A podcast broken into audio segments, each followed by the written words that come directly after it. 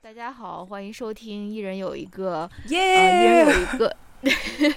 一人有一个是呃两个女生的聊天节目。我是郝小七，我的搭档是 Francis。呃呃，今天我们有一期比较特别的节目吧，因为大家如果 follow 我们的节目的话，大家就会知道 Francis 在四月就是世界读书日的这一个月。他在做一个非常疯狂的计划，就是日更，然后每天呃给大家介绍一本书。然后呢，我们这一期是想做一个呃真正的一个稍微长一点的节目，然后来庆祝或者是度过这个世界读书日。所以，呃，这一期就是我们的世界读书日的长节目。呃，我们当时在想说应该怎么做这个节目呢？最后就决定说还是。呃，说一些比较日常的、比较不需要太准备的一些内容，嗯嗯、所以我们就，对，我们就，呃，就我们的读书的习惯啊，或者说我们喜欢读什么书啊，我们出了一份小小的问卷，我们想来做一个那种同题问答吧。反正这个就是我们今天想要录的内容，就是我们两个人来回答一下这个问卷，而且我们两个彼此是不知道对方的答案的，嗯、所以就是。希望可以有一些那种小惊喜还是什么的，呃，那那个问卷开始之前呢，那我先来对 Francis 进行一下采访。你这个 你的四月日更感觉怎么样？整体的感觉、呃，就是一开始你有跟我呃，就是预告过日更会很痛苦嘛，然后我当时就觉得说。应该也还好吧，因为我也不是足月，不是整整一个月，我是从清明节假期之后开始的嘛。然后我就觉得，那其实也就二十来天，那其实我一年读书也也有这个数量了，那应该就是要找一下，呃，这么多书谈，应该不会很难。啊，等到真的开始做了以后，才发现真的是处处都是困难。呃，比如一开始就是呃。哎，自己口齿不利索啦，就是要录很久，就甚至要写好逐字稿才能够录音，呃，然后这就费了很多时间，呃，还有就是发呃发现呃我最近读的书刚好都全部还到图书馆里面去了，然后最近因为防疫，哦、图书馆它需要有呃四十四十八小时核酸才能进嘛，所以呢再去。再就是，呃，等于就是我印象最深的那些书都不在我的手边，我也很难再把它们借回来啊、呃。然后后来又就是跟久了以后，就会觉得没有激情了，词穷了，觉得很疲惫，就每一天都有死线。呃，我我还记得我当时更了一集以后，我第二天就已经开始想，就说，哎，要不成语接龙算了。后来我对自己的要求就是说啊、呃，我我就尽量坚持每天更新就是了，然后底线就是不要成语接龙，然后说啥都行。哦哦哦，好的好的，真的很了不起，我觉得你真的太太厉害了，所以大家也可以这个关注 Francis 这个日更计划，他会一直更到四月底吧，四月三十号是吧？嗯，啊，好的。呃，那要不我们就赶快来回答一下这些这些问题吧，因为还挺多的，所以、嗯、呃，大概一共有二十个二十个问题，然后我把这个问题分成了两大部分，第一部分就是呃跟具体的书没有什么关系，就是我们呃在阅读时候的一些习惯啊，或者是小癖好啊，然后第二部分是跟书有关，比如说我们爱读怎样的书啊，或者说什么的。嗯。嗯，所以大概就是这两个部分的问题。那要不我我们先来从第一部分开始，好不好？可以啊，我们可以轮轮流去念那个题目。哦，好的好的，我们可以轮流就是互相问吧。嗯，那那第一题呃我念吧，因、这题应该是我写的。呃，第一题就是你最久远的与阅读有关的记忆是什么？呃，或者。呃，这这后面才是我写，就是你是从小到大都一直是喜欢读书的人吗？呃，那要不我先回答？对，嗯嗯，好的。我最久远的，呃，我首先我先回答后面你写的那个。我不是一个从小到大都喜欢读书的人。me 我 too。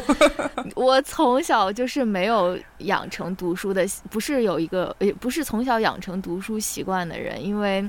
呃，我父母他他们属于那种理工科那种那种理工科生，然后他们从小好像没有着重于培养我的这种看书啊或者是什么阅阅读的习惯啊。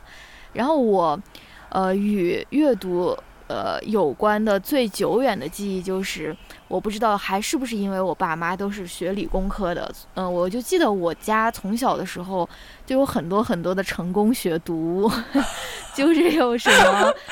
呃，什么哈佛女孩刘亦婷啊，然后我记得还有，呃，朗朗的传记，就是朗朗，我不知道哦是呃他爸爸写的，还是反正是讲他和他爸爸的那个嗯传记。因为我小的时候学钢琴嘛，这个就是另外一个惨痛的故事了。然后还有什么比尔盖茨传啊，什么呃沃尔特迪士迪士尼传记啊什么的，反正就特别特别多这种成功学的这种哦书。然后从小我我也就是家里有什么我就看什么嘛，反正我就嗯经常会阅读此类的人物传记啊，或者说什么的。然后我家从小也是有，我不知道是不是你家是不是一样啊？呃，有订那种读者和青年文摘，就是那哦，种也我也有心看，也灵鸡，汤类的，对对对，还有毅力，非常，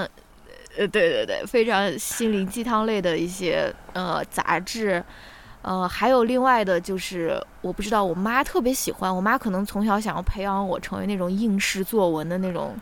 高手吧，所以她哦经常会给我买那种很多作文大赛的那种。新概念那种吗？对对对，获奖作哦品集啊什么的，反正我也是家里面经常会有这样的书。现在回忆一下，真的是好像确实没有什么，没有什么，呃，正儿八经的那种阅读，嗯，呃，阅阅读培养阅读习惯啊，或者说是什么的。对，那你呢？哦，我我我我小时候就是呃。上初中之前，我都是挺爱读书的，但是呢，上了初中之后，呃，到上呃，然后到了上大学，我都不怎么 看书了。对，就是我，然后到大学就是毕业了以后，又开始觉得，哎，读对读书产生了兴趣，觉得阅读是个挺好的消遣娱乐、嗯消遣娱乐的方法，所以我可能有点嗯奇怪，就是。波动性的对这个书的兴趣，嗯呃，小时候对书感兴趣，喜欢读书，是因为呃，我爸爸他也很喜欢读书，然后呢，嗯。呃，然后因为我爸爸他是在学校里面做一个中学老师的，然后呢，他就就是学校的那个阅览室，他经常去借杂志啊，然后呃，然后有时候也会就是帮我去借一些，就如果图图书馆里面有那种什么少儿文学、儿童文学的，呃，也会借给我来看，然后他自己也经常看，然后借回来的书就是他借回来的书，我妈也会看，那所以我以前小时候，呃，再加上。呃，小学的时候，因为功课不是特别多嘛，我们那个年代我又不是上什么名校，所以就没有很卷的，就是呃，作业做完了以后，就是可以有空去读一点书啊什么的，所以那个时候就读的挺多的，有很多那种呃，不知道大家有没有读过，就是我忘了什么出版社，他们出了一套有可能有二十几本的这个呃。那些少儿文学，呃，包括有什么嗯会飞的教室啊，以前很喜欢看的，还有什么爱的教育啊，哦那些，他就这种类型的一、一系列。然后我妈就到图书，就是他们单工作单位里图书馆里面一本一本的借回来，就是给给我看。哦就不是他他去去借，他可能就借了一会儿，然后看了以后我就发现很好看，然后不是那种丛书背面他都会写他这一套书有什么嘛？然后我就会看着哪个题目觉得很有意思，就让我妈去把那个书给呃找回来。然后还有就是，呃，广州有少儿图书馆的嘛，然后呃，我的表姐呢，她就在少儿图书馆那里办卡了，然后就借了很多书回来，然后我就呃，在她的就是影响之下，也去少儿图书馆办卡，然后我们以前就会两姐妹一起过去，呃，少儿图书馆那里去借书回来看，然后我还记得我当时借第一本书是《居里夫人传》，然后啊、哇，对对我就以前也看过。对，但不知道是不是同一个版本的了。呃，嗯因为嗯因为小时候就很。就是大人都跟你说你要就是好好读书嘛，那居里夫人就是我的嗯理解里面读书很厉害的那种女的，毕竟做了科学家，又拿了两个诺贝尔奖，对吧？那那这种人嗯应该是我的楷模，所以我就去看她的书。哦，还看了那个呃。呃那个凯海伦凯勒传，就是就是去，借了，绝对看过，对对对。我绝对看过这个。对对对，但是后来很快我就呃对这种有深度的书失去了一些兴趣，然后在少儿图书馆经常就是借那种做手工的书，就是 DIY 的那种书，然后因为那些书印的很漂亮嘛，有很多图片，又是光面纸印刷，然后买回来以后回家就对对着它去做手工，然后对那段 时候是我阅读的一个。高峰，然后上了中学以后，开始学习压力变大了，科目又变多了，又难了，然后经常排名什么之类的，就开始变得 变成了一个职业做题家了，就很少再去看什么课外书啊之类的，而且嗯，而且那个时候可能。也十十几岁，你开始进入青春期了，就会觉得以前看那什么少儿文学那些书就土了。那时候心情是这样的，然后就呃，然后然后就反而那时候看了很多偶像剧，什么《恶作剧之吻》啦，什么之类，就我的业余生活就被电视剧占据了啊。我知道那时候有很多人会看那种言情小说，比如说会有《天使替我爱你》啊，什么什么之类的，那什么什么那那小子真帅啊之类。但是我我自己是读言情小说，基本上是没有的，就这种流行大爆的没有读。原因就是我读了一本不知名的言情小说，我觉得不好看，以后我就对这个类型完全失去了兴趣，就什么。你能？就我们那年代数得出来的言情小说，我都没有去有翻开过读过。那接下来就是一直上了大学，虽然我读的是中文系，但我其实也没有怎么看书，因为中文对，因为因为中文系它其实就是那个课要求你读文本的其实是很少的，经常在课上面要么就是学文学史啊，要么就是学理论啊，就是分析文学作品的理论，所以其实细读文本的机会很少，所以我也没有。说，呃，可能也当然也是因为我学习不努力，所以我就没有说，嗯，读很多。而且我当时就会觉得，说我但凡要读点什么文学，都是因为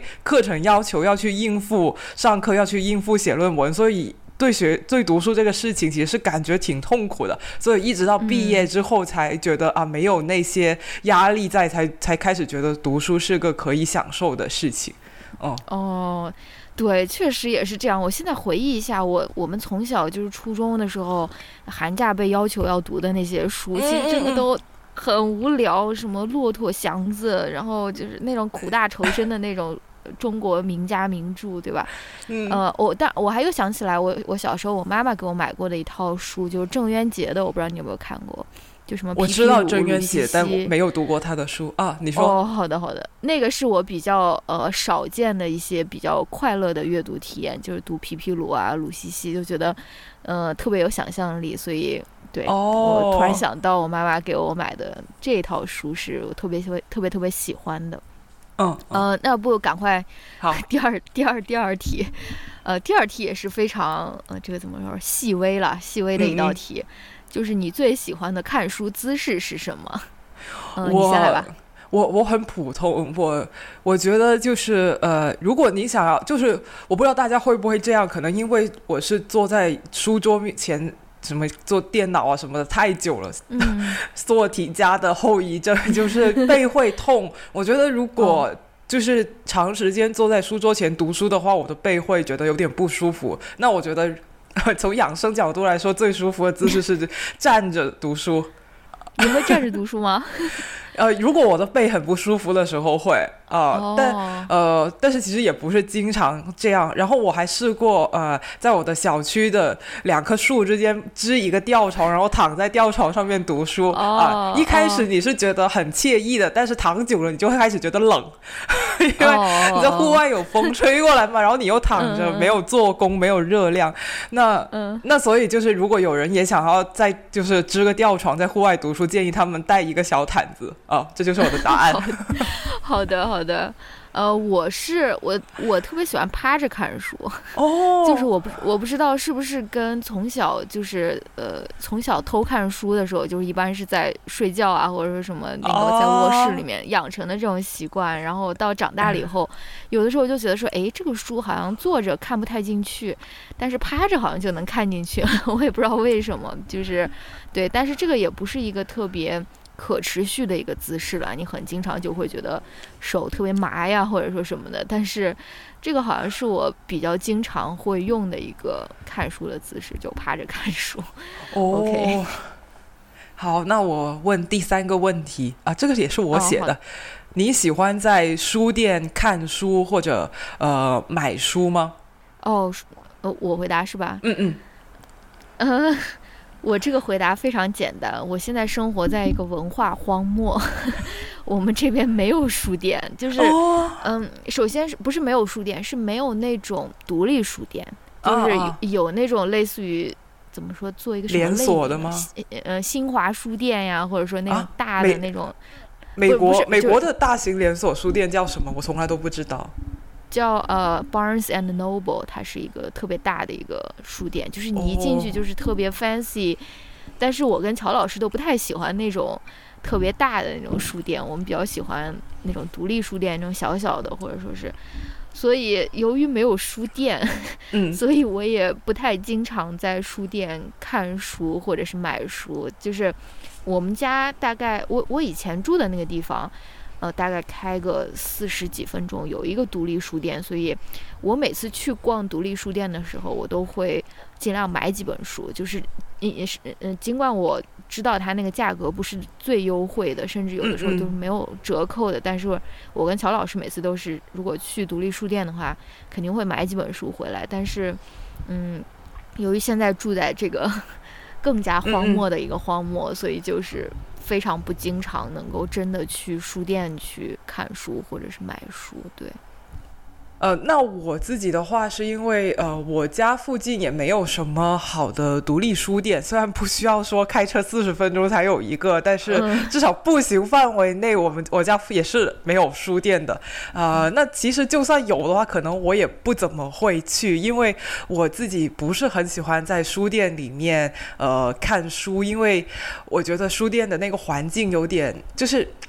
太 fancy 了，就是特别是那些呃做的很好的独立书店，他们又会有那个诶。就是有有咖啡吧台啦，然后有些甚至还做青旅，就是呃广州那个幺二零零 bookshop，他们就是呃书店跟青旅结合，有时候还会搞什么电影放映之类的。就这那个环境又做的好像呃，他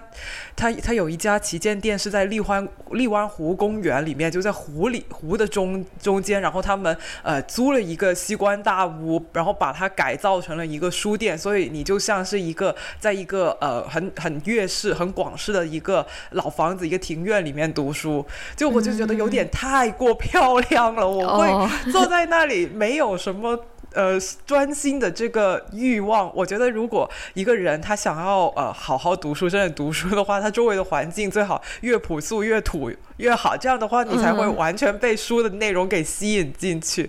嗯，然后再说到会不会在书店买书，那这个我其实也很少，因为我觉得嗯。一方面是书店，它的价格确实又比较贵，然后我自己是觉得就是更加倾向于去图书馆借书的啊，因为这样又不用在家里面囤书嘛，占地方什么之类的。嗯，还有就是，其实我觉得就是哪怕一些独立书店，它的选书就是它放出来推的那些书吧，我觉得也没有说嗯。呃，太过让我惊讶，因为可能我觉得现在他跟我就是接收新书信息的那个渠道都是一样的，我们可能都订阅了界面文化呀、什么新京报书评这种公众号，所以所以他推出来的那个书，我其实都是有有所了解的，所以我也好像没有说很依赖呃独立书店那个选书的那那个那个品味，所以我就是对是一个对书店的依赖程度很低的人。哦，好的。嗯，那下一个第第四题对吧？嗯，是你会怎样决定下一本书看什么？嗯，你先你先说。我我我其实很简单，我就是我在豆瓣上面 follow 了冷建国啊、傅视野他们的账号，他们不是经常一一刷的标记十几条的书嘛，然后我就会在他们标记的这个。里面看一些有没有一些我感兴趣，这就是我最重要的一个，就是新新书速呃速递。哦，还有还有看一下他的那个他他推了什么书，他写了什么书评。哦，对，就基本上就是靠一些我自己比较呃信任的一些呃一些人的推荐吧，嗯，哦，对，那我跟你也很像了，就是。呃，但是我觉得就是他们推荐的也很多了，我也不可能一下子全部读完。但是我决定我下一本要读什么的时候，其实还是有很多机缘巧合的。我不知道，可能我知道说啊，这本书我是想读的，但是我会不会真的下一本去打开它呢？也不一定，就是还是要根据比如说当下的那种心情啊，或者说什么的。然后乔老师他也会经常给我推荐书，但是可能因为我们就说太熟了吧，然后他很多时候推荐我都有那种逆反心理，然后就是我偏我偏不看，然后嗯，但是最后基本上都是啊，我看了以后又觉得啊，确实挺不错的，就是这种就是打脸的这种，所以对，就就就跟你说的有信任的朋友的推荐，然后还有。比如说播客啊，读书播客的推荐，或者说是公众号啊，那些新书的速递啊，或者说什么，然后，但最后我决定读什么书，其实还是跟当下我的心情也有关。但是具体是怎样的一个心情，我也是觉得是非常复杂。反正就是，呃，总总之就是一个机缘巧合，就是看下一本可以看到什么书，都是缘分的感觉。哦，明白了。其实，其实你也是会，就是不管借书也好，买书也好，每次都是有好几本在手边的，对吧？就是对对对对对对对对。然后就我我原来你的这个题目的意思是如何决定具体的下一本书读什么？我以为你就你这个下一本是泛指，就是哦哦哦，没有没有，无所谓了，要想要读，哦，随便了，都可以了。那我觉得好难回答，就是看心情吧。哦，对对对，呃，比如有一个周末，我就觉得呃天气太差了，然后我就翻开了那个之前随机波动，他们不是请了一个看树的一个自然作家嘛？北方有棵树，然后我就翻开看了一两页，就是觉得哎心情会好一些嘛，因为那个阴天实在是太过让人无语了。啊，那我我我想追问一个小问题，就是那你最近有没有什么哎特别想要看的类型或主题，但是你不知道从哪里开始去去读的？呃，最近想要看一些什么主题？我其实想看一些呃经济学相关的书，但是我不想，但但是我非常就是我是一个非常讨厌经济学。思维或者经济学模式，或者说就嗯，比如说那种利益最大化这种这种语话语的这种书，但是我又觉得说我好像应该去了解一下它的呃这种理论啊，或者说什么，但是我又不想说，嗯，我我又不想读到这些我知道我自己会很讨厌的东西，所以对呃这个，因为乔老师上一次用我的那个嗯。那个学校的那个那个基金，他也买了一本书，就是一个社会学家，呃，关于经济学的研究，好像就是他在批判说，这种经济学思维，这种呃利呃效率最大化、利益最大化这种。模式其实会带来很多的社会不平等啊，或者说什么？对我觉得这个可能是我想要看一下的书，就是一个社会学家来研究经济，来研究这种来，主要是批判 批判那种 经经济学模式，或者说这种非常普普遍的这种效率啊，或者是利益最大化的这种。对对对，这个可能是一本吧。那你呢？哦。呃，我的话就是因为我最近做日更，让我发现了自己。呃，性格上也好，或者说工作方法上面有一个问题，就是我很容易陷入有毒生产力当中去。相信你也感觉到，就是我总是忍不住卷我自己，特别是在一些我自己感兴趣的、喜欢的东西上面，我就会把自己卷得很惨。嗯，然后呢，我我我其实就很想了解，就是说，就是呃，有没有一些书，就是呃，或者就是那种什么自助书，就 self help，或者说一些讲呃。工作方法或者说效率的什么之类的，就我不是想要提高我的效率，我就想要就说有没有一些书可以讲一下，就是这种工作平衡的平衡方面，或者说如何去呃去就是呃就是那个什么，就是呃 prioritize 你的各种事项，就是呃不要陷入到这种有毒的生产力里面的这样的一些书。我觉得我是道理都懂，但是我就是不行。一上手做的时候，比如我发现，哎，我今天录音的状态特别好，或者说我上我刚录完一期节目，我觉得自己讲的真好，我就要乘胜追击再去录两期，然后结果录到了第三期的时候，我就感觉 哇，我好累，而且那时候天已经很晚了，我这这一天又没有做运动，然后。又没有什么，就完全这个生活失衡了。我就觉得我有点好像总是这样，所以我就想改变这个，但不知道应该从何做起做起。所以就说，呃，我们听众朋友有谁知道有这种书可以救救我的话，欢迎推荐给我。嗯，诶，是该。该你问了？我我对我问，呃，第五个问题，呃，这个问题其实，在你的那个诶不丧的日更里面，嗯，有聊过，对对对。那我们在这里再再聊一下吧，就是你喜欢电子书还是纸质书？唉，怎么说呢？嗯，我我对我来说，就是我其实也说过了，就是各有利弊，因为我现在毕竟。是这个情况所限嘛？就是很多，尤其是中文书，我只能读电子版的嘛。然后，所以我现在是读电子书比较多。而且，在我如果想要读英文书的话，电子书它会有那种很方便查字典的那种功能。所以，我现在是读电子书比较多。但是，我自己还是很喜欢纸质书，尤其是你如果不需要经常搬家呀，或者说是有一个固定的一个。居所，我其实也是非常喜欢纸质书的。然后具体怎么喜欢怎样的纸质书，我们下下一道题目会聊。但是我是觉得我选不出来。虽然我目前读电子书更多，但是我好像说不出到底更偏好纸质书还是电子书。对，嗯，好的。哎，我知道你是不是买了那个豆瓣阅读的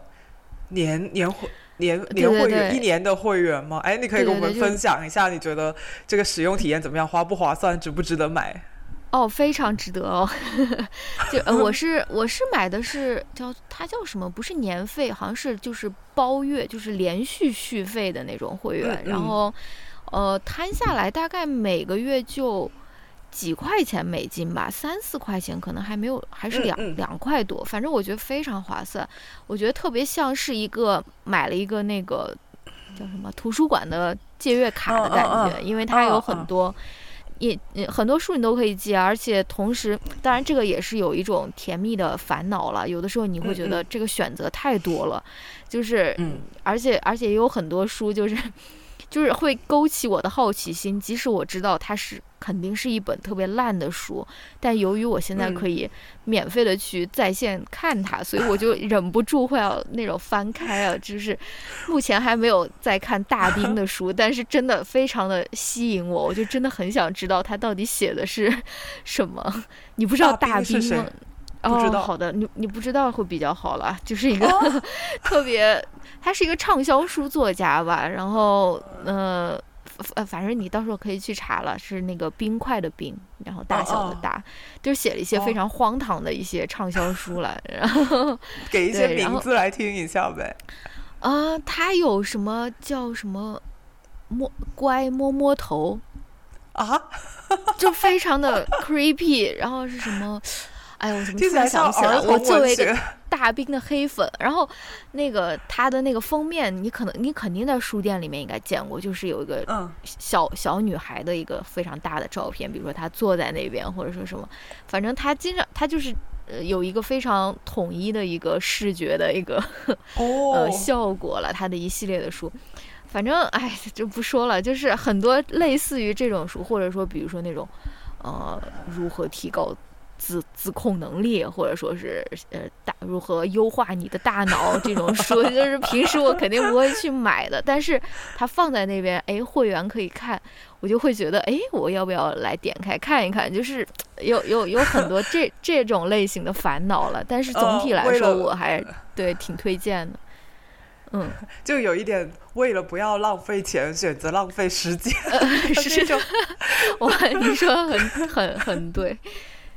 呃，啊，那我就我也来说一下吧。我其实目前还是读纸质书更加多一些，因为呃两方面的原因吧。第一个，我觉得读纸质书相对会没有那么伤眼睛。我看电子屏幕看久了，我还是会觉得挺累的。而且呢，因为我没有 Kindle 嘛，如果我要看电子书，我就是电脑看，要么就 iPad 看，有时候就手机看，那就是很容易你就会退出了这个 App，然后去干了别的事情，没有看下去。所以对我来说，读电子书就不那么好，呃，就是呃专心。还有另一方面，就是因为我在国内嘛，所以我要找中文的纸质书还是很容易的事情。所以我就既然那么容易有纸质书，我还是愿意去选择纸质书的。哦，还有另外一个问题就是，电子书有时候它的排版很丑。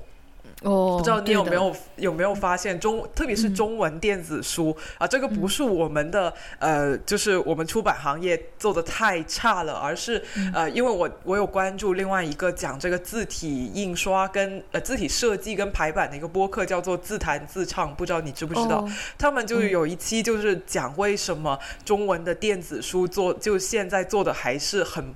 难令人满意，就是因为中文的这个字体设计跟排版本身就是比这个西文是要难很多的啊，而且做做电子书的话，它又涉及很多呃技术跟代码方面的问题，比如说像电子书，你不是可以调这个字体的大小吗？但是你每你我们用户就是拨一下那个圆点啊，大一点、小一点这样，但其实对于这个呃程序员跟这个呃字体的。设计跟呃排版的这些设计师来说，就是很大的工作量。你每调大一点，他都要重新去设计这个字体，然呃就是要调整这个字体的样子，然后这个字的间距啊、行距啊、排版啊，呃，然后图片这些都就后面就是完全一整套代码的改变。就我。我大概记得是这样的，不知道有没有讲错。呃，所以就是说，中文电子书的排版其实是一个很难的一个事情。我们现在也就是在一个很初级的阶段。然后，因为我自己除了读就是字很多的书，我有时候也会喜欢读那种图文并茂的书，比如说一些设计类的书。啊，我以前。有推荐过，就是在我的公众号上面有推荐过林英的那一本作品集，就是《雕刻大地》，它就是一本呃林英他过去的这个呃呃这个。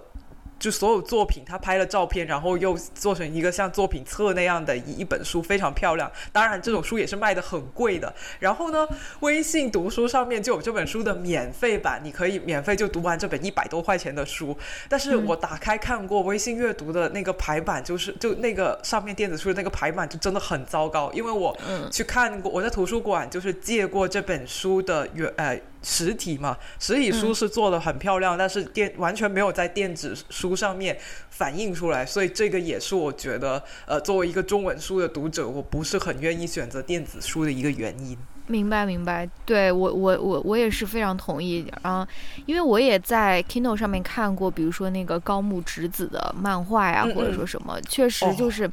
感觉，呃，就是就是。就有点什么不太对，或者说什么的，而且你如果在看电子书的话，其实你就没有办法享受到很多它书本身的装帧啊，或者说它那种排版啊，对，你是没有办法享受到。尤其是如果想看有图片的这个书的话，那肯定就是更更麻烦了。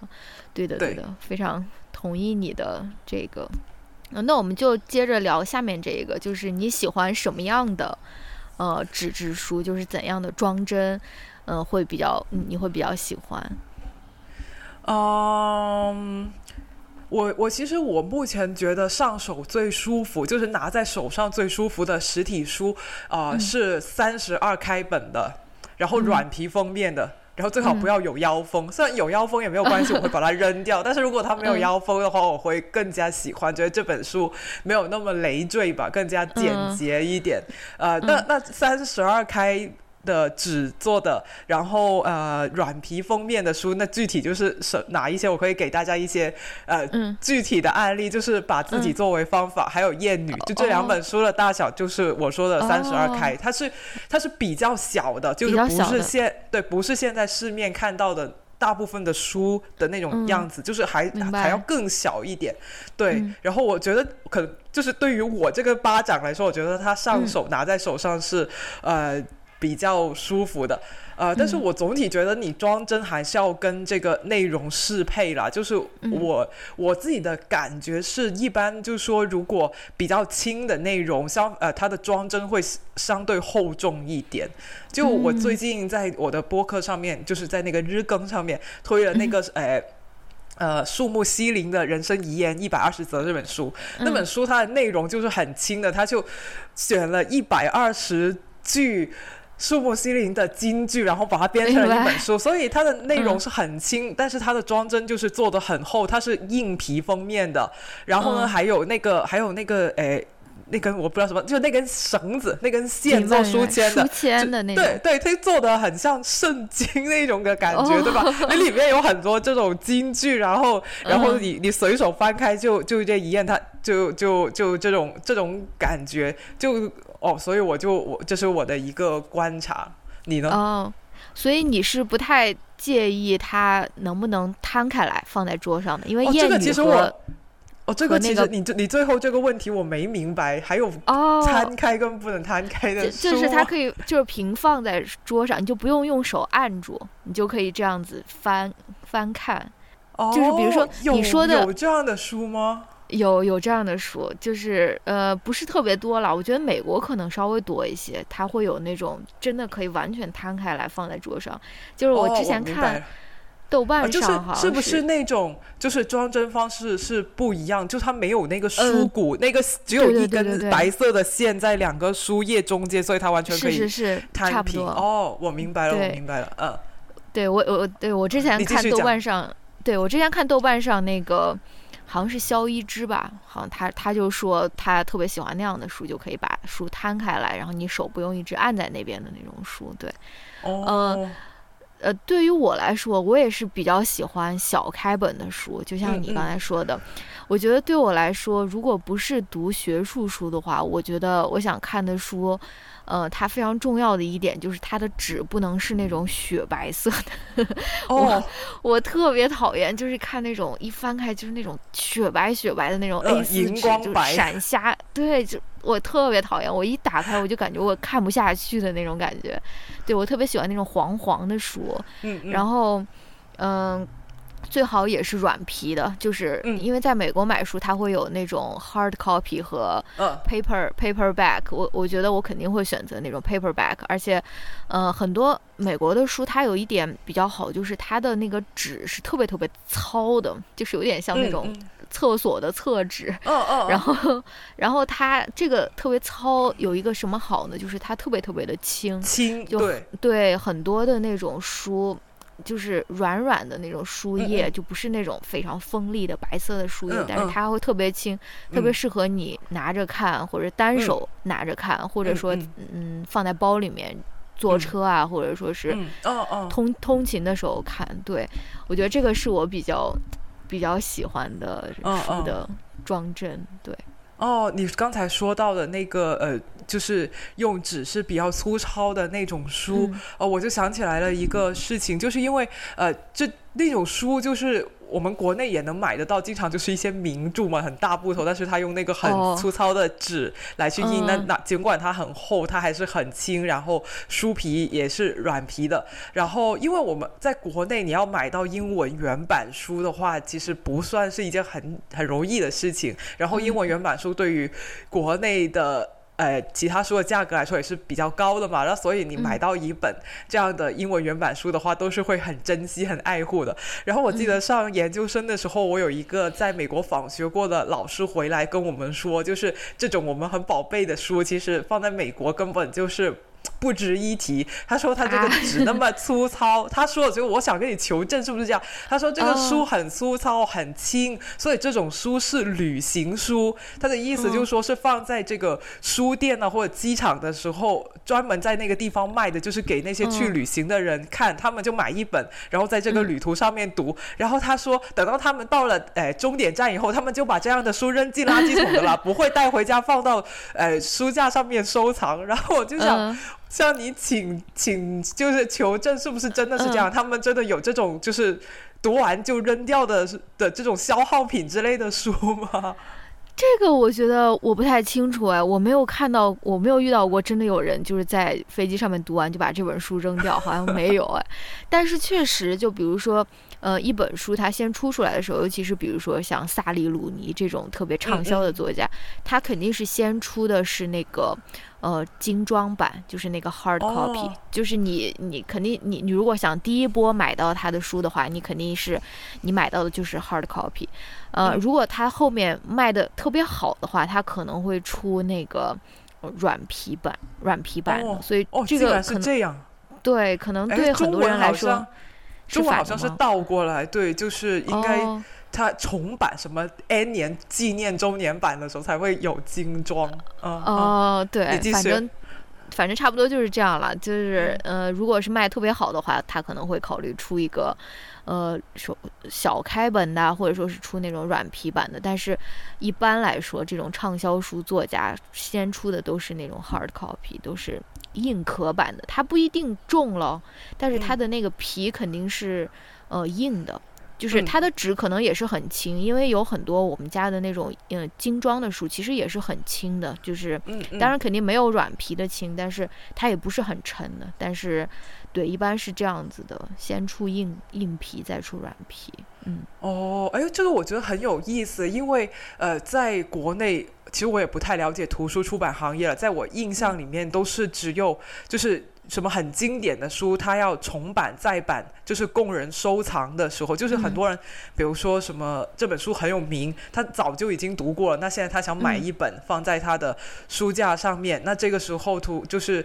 呃出版社他们会针对这个人群，就是推推出一个重版的精装版，就是像你说的是硬皮的封面的，就是供他们收藏。所以在我的理解里面，一般都是中文的图书，就是都是先有一个软皮的，再来有一个硬皮，但是。美国那边你说调转过来，那是因为他们想要让这本书第一次登场亮相的时候稍微显得正式一点，然后后来发现它有很广泛的受众，为了市场就是下沉这个市场，所以他做一个软皮的封面，他是这个思路吗？我觉得有可能吧，可能大部分人他买书回来还是想要有就是比较好看，或者说有这种收藏价值，放在那边是硬硬的，就是好像。比较正式的一个东西在那边吧。如果后面卖的特别好，可能会有更多人在通勤啊，或者说在飞机上面看，可能需要有这种软皮版的，会更更方便、更轻一点，易于携带。对。哦哦哦。好的，哎，我还想补充一个，就是你刚才讲到萨利努尼嘛，然后我就想讲一下我买萨利努尼的中文版的书的一个神奇的体验，就是我买了他的《正常人》。如果你呃如果有读者买过中文版的《正常人》，我相信你会记得，就是中常正常人他本书那是绿色的，当时他跟一个嗯。呃，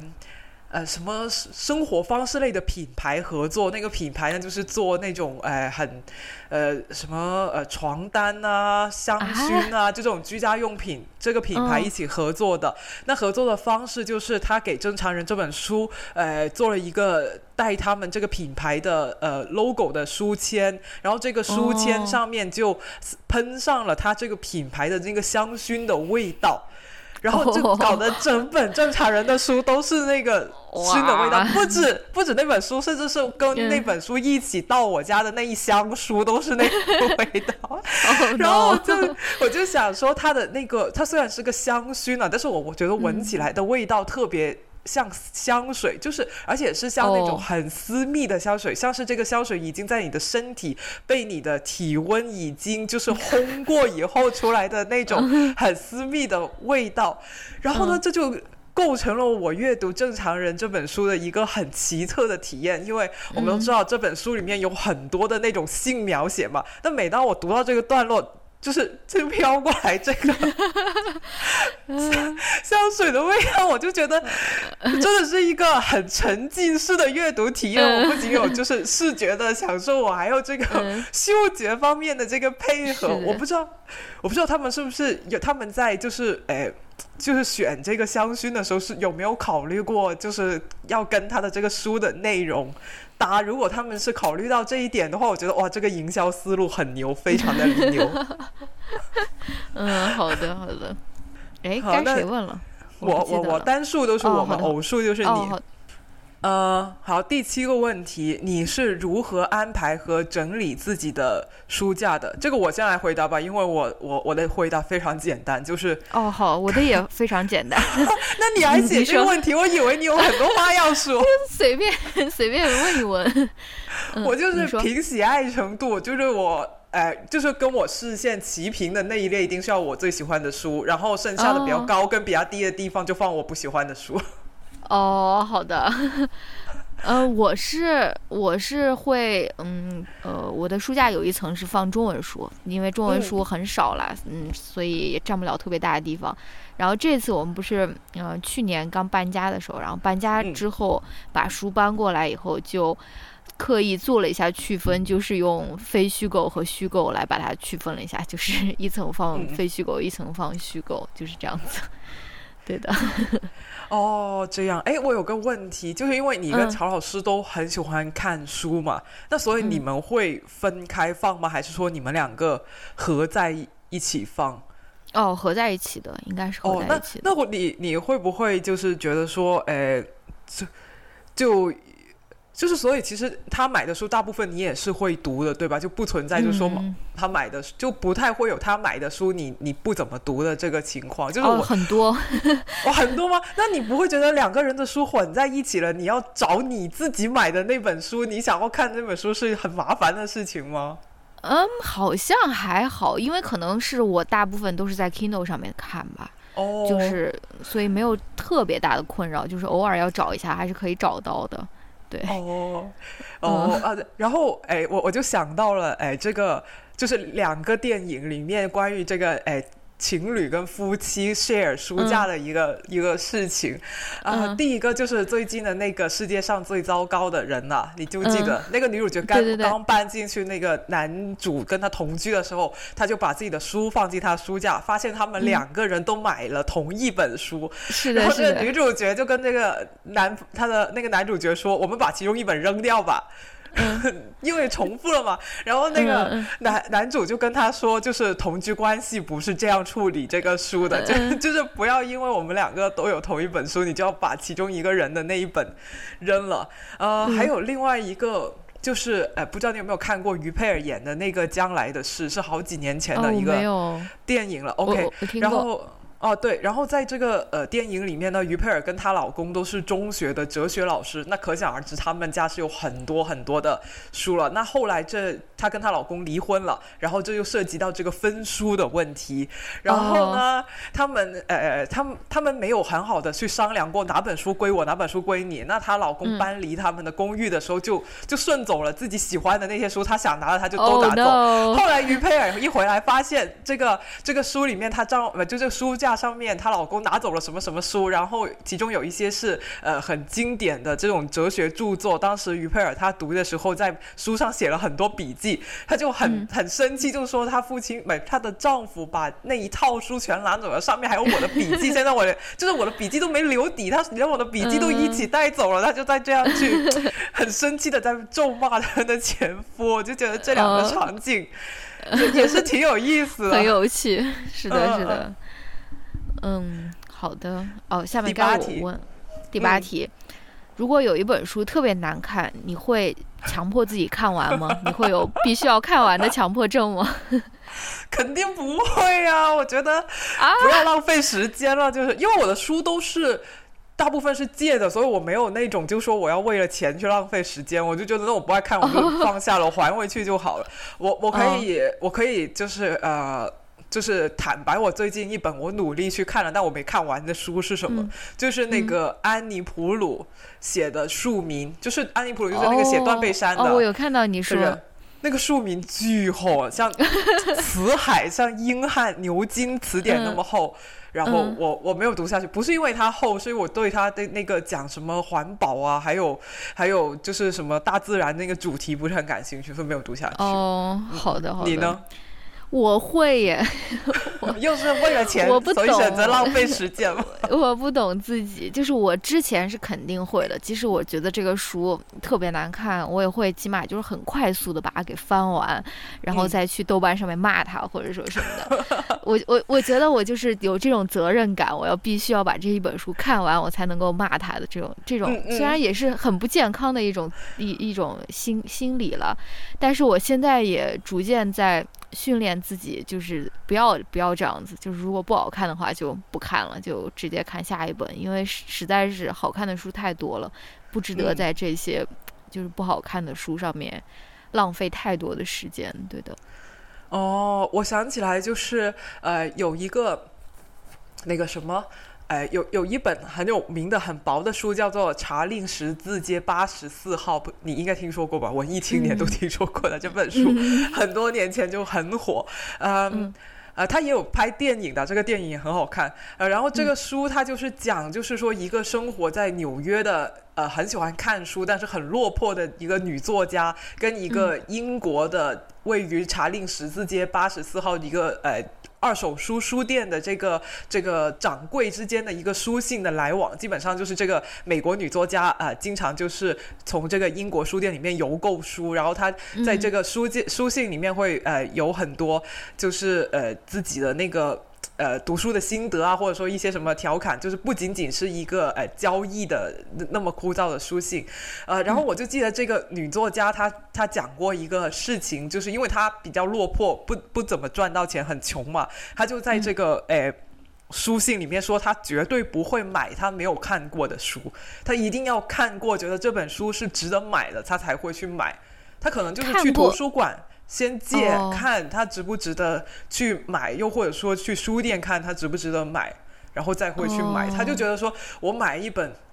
我没有看过的书，就像一个你没有试穿过的衣服，你就买了的那种感觉。嗯，看过的意思是看过的意思是是翻过，还是说要看完？应该是翻过，就是去检验一下它到底值不值得买这种这种意思吧。嗯哦。好的，好，那第九个问题，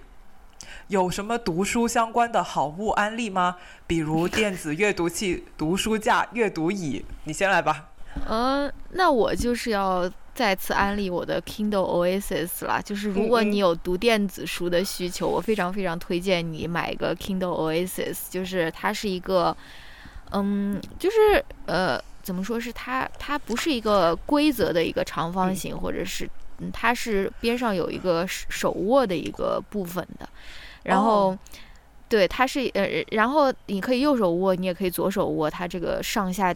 屏幕的翻转也是很方便。就是如果你有呃读电子书的需求，我非常非常推荐 Kindle Oasis，尤其是你如果有读电子书的需求，而且你同时也会。呃，就是比如说经常玩手机会有腱鞘炎的困扰的话，我也是非常推荐，因为那那个阅读器非常非常的轻，可以单手看。啊，我也推荐大家就是不要给它带一个壳子，就直接你你可以放在一个那个小包里面，然后可以单手嗯持握，我觉得非常非常好。所以，对，当然还是比不上纸质书。如果你可以就不需要依赖电子书的话。呃，你就不用买，就不，因为这个这个电子书算是那个 Kindle 系列里面还是偏贵的一一一款，嗯，对。但是真的是我，我应该是二零一八年买的吧，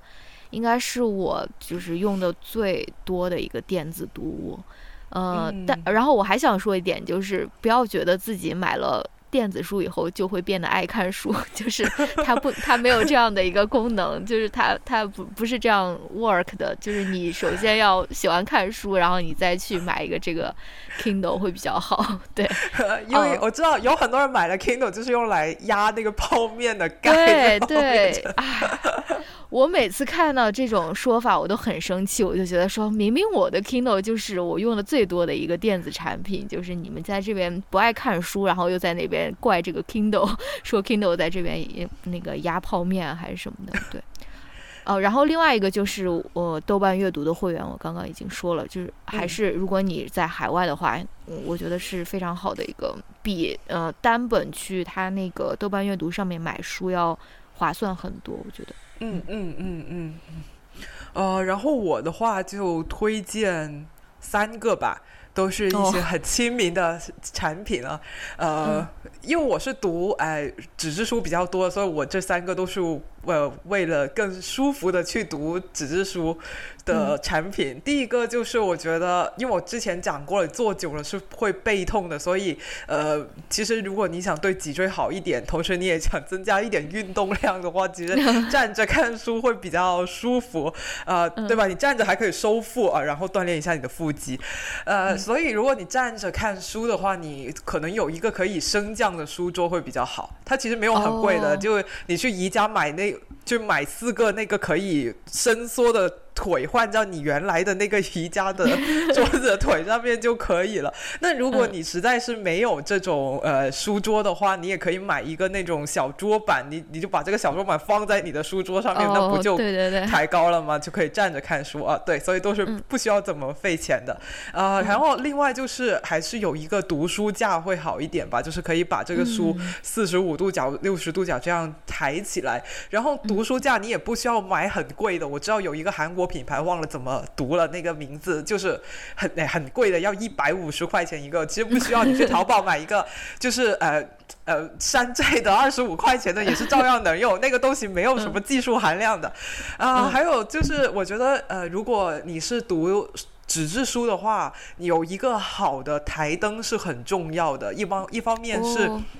保护你的眼睛，一方面就是让你更加的专注。我自己用的就是一个呃很便宜的宜家的呃六十多块钱的一个绿色的工作灯，然后我觉得非常的好，因为它的光线很柔和，而且是呃暖黄色。我不是很喜欢就是冷光，就是白色光。虽然有很多做灯具，像呃不是说明基不好啊，但是明基它不是 出了那有一些呃。就是卖一千多块钱的灯，但是它是白色的，就是就是无论这个价钱还是这个颜色都吓退了我。那我我呃，而且我我喜欢就是呃，我现在现在有很多人家里面装修都是选择那种没有顶光的，哎，这个光源的设计嘛。但是我觉得如果你是想要读书或专心做点什么，还是。